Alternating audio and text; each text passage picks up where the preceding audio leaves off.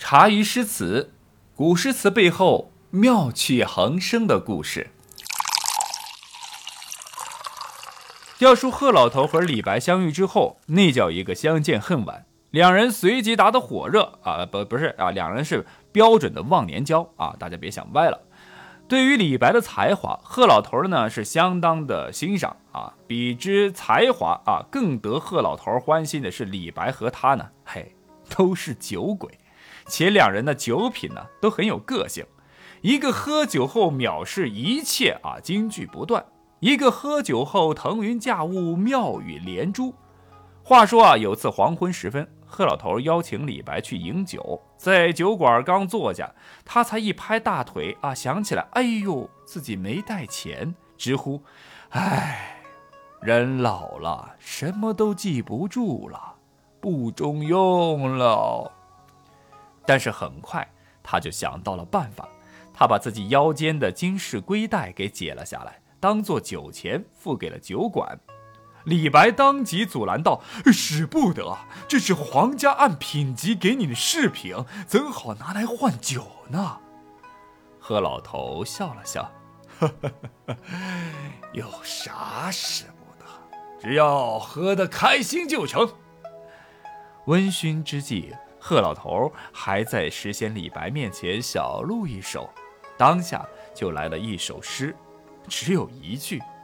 啊，这个诗的名字也就叫句号的句，落花真好些，一醉一回颠。写完后，两人对视一笑，哈哈哈哈继续的开怀畅饮。这一顿酒啊，直到两人微醉时才告别。后来，皇帝李隆基遇到一件闹心的事儿，渤海国使者。送来一封国书，满朝文武均不识书中奇怪的文字。李隆基因此大怒，限三天之内认出这些字儿来，否则呢，通通给老子滚回家去。贺老头回家后，就把这件事儿告诉了李白。李白笑着说：“此事儿不难，他自有办法。”于是合计一番后。贺知章便向皇帝李隆基推荐了李白，说此人呢可以解决此事儿。李隆基已经久闻李白的大名多时，于是便召见了李白。之前李白受贺知章推荐到长安准备参加进士的考试，照理说啊，以李白的才华去考唐朝的进士，那是绰绰有余。但是就被这个杨国忠和高力士给偏偏取消了资格。说白了，二人就是觉得李白不会来事儿，李白呢就只好郁闷地借住在贺知章的家里。李隆基呢一向很信任贺知章，他召见李白，看见此人呢气宇轩昂，气度不凡，心中呢暗自称赞。一眼扫过国书后，李白迅速在朝堂上用唐音译出了藩国的国书。其意呢是叫唐朝割让若干城池给渤海国，否则将起兵攻打。唐玄宗呢一时间没了主意。李白接着不慌不忙地说：“此事简单，待臣写一回信，可让渤海国归服。”李白说完，看了看四周，然后接着说道：“但臣。”有一个条件，且皇上批准，由高力士为我脱鞋，杨国忠为我磨墨。唐玄宗毫不犹豫的就点头批准了。于是呢，杨高二人强压怒火，按照李白的要求照做了。李白用梵文写成诏书后，交给使者。渤海国使者问贺知章：“写诏书那位何许人也？”贺老头。坏笑一声说道：“哼哼，李学士是天上谪仙，偶来人间，谁人能比？”使臣大惊，回去随后向唐朝称臣。这两位喜酒之人如此默契的戏弄当朝权贵和吓唬敢于与大唐较劲的藩邦使臣，真解气也。之后，唐玄宗任命李白为翰林侍、赵五品官员。但是诗仙李白啊，和其他著名诗人一样，都有一副臭脾气，恃才傲物，沉不住气，很快呢就让领导李隆基呢感到不快。但是呢，碍于贺老头的情面，皇帝李隆基呢也就睁一只眼闭一只眼，直到贺老头告老还乡，皇帝李白呢才把过于狂放不羁的李白是赐金放还，这也算是给足了贺老头的面子。后来贺知章去世了。李白独自对酒，怅然有怀，想起当年金龟换酒，便写下了《对酒忆贺间二首》。在这首诗里，李白认为酒馆店主人一定会连睡觉都要笑醒，这顿酒是捡了多大的便宜呀！贺老头喝酒啊，可真的是出了名的。诗圣杜甫的《饮中八仙歌》是这样描绘他的：“支张骑马似乘船。”眼花落井水底眠，喝多了酒，骑马呢就像划船一样，一不小心掉到井里，干脆呢就在水里边睡着了。当然，啊，我想啊，肯定这口井呢应该不会太深啊。但不管怎么样，我都觉得贺老头哈非常可爱。那么除了喝酒，贺老头和李白玩得好呢，还有另外一个原因，因为两个人都很狂。不同的是，李白是明面上狂放不羁，而贺老头呢就要精明多了。他的狂是深埋心底。贺老头他在做礼部侍郎期间就做过一件非常狂的事儿。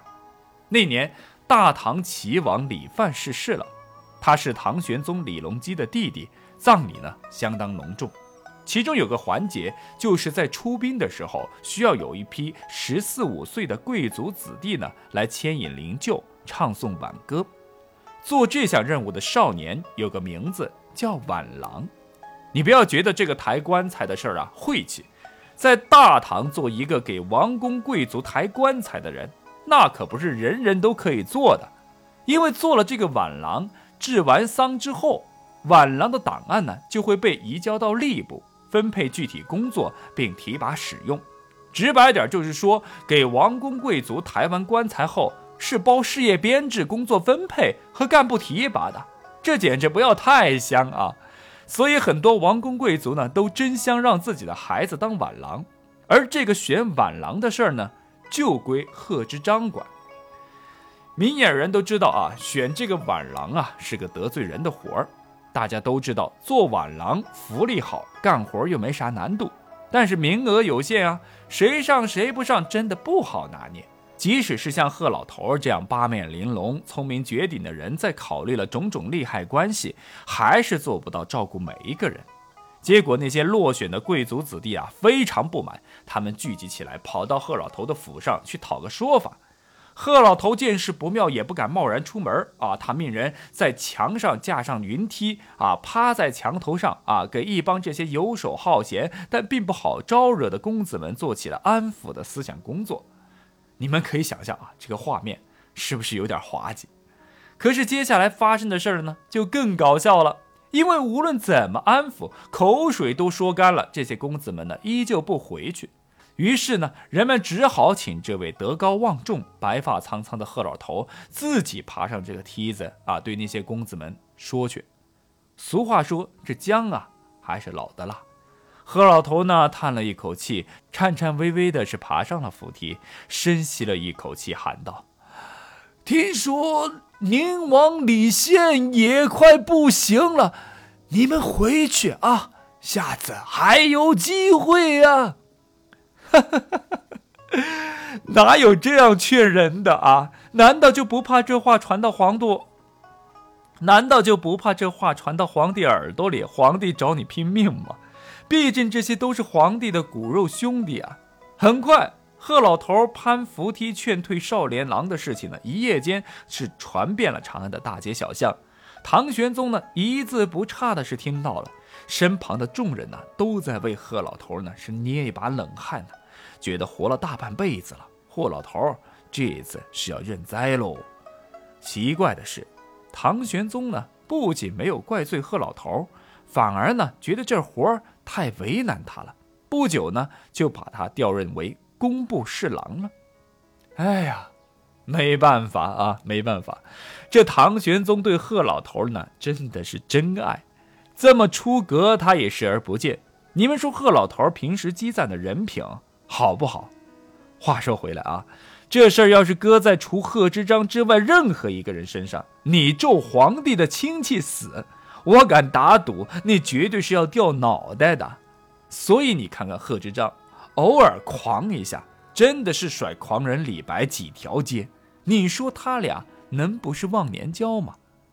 贺知章呢，除了会来事儿。会做人，并发掘了李白，赐李白诗仙名号之外，他还提拔了一个神童。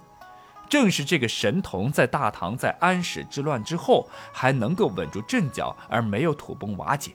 这个神童啊，就是李泌。似乎觉得很熟悉吧？就是四字弟弟演的那个角色啊，在某某十二时辰里边，在李泌还是个孩子的时候，贺老头呢就曾经说过。这小儿目若秋水，智力过人，将来一定能做卿相。后来唐玄宗听说连芳七岁的李泌才思敏捷，善于赋诗，就召他入宫。李泌到来时，正赶上唐玄宗和张悦下棋，素命令张悦试一试他的才能。张悦看着前面棋子，说道：“方若棋局，圆若棋子。”动若其生，静若其死。李泌听后当即回答：“方若行义，圆若用智，动若聘才，静若得意。”其中呢，张悦所做的赋呢，是句句见“棋”这个字，并说了一些围棋的特征；李泌所做的赋呢，虽然不涉及一个“棋”字，但句句与围棋相关。概括出了棋者下棋时种种活动和神态，你说这是神童不？随后唐玄宗呢就让李泌去太子府给太子当伴读，贺老头呢就是他俩的老师。安史之乱爆发，李泌给太子李亨呢是出了不少主意，及时挽回了时局。安史之乱后，李泌做了唐肃宗时期的宰相。为大唐的稳定做出了巨大的贡献。看吧，这就是贺知章贺老头的眼光。贺老头喜欢夸人、称赞人的背后，不是什么油嘴滑舌、阿谀奉承，而是他看人看得准、分析判断能力强的表现。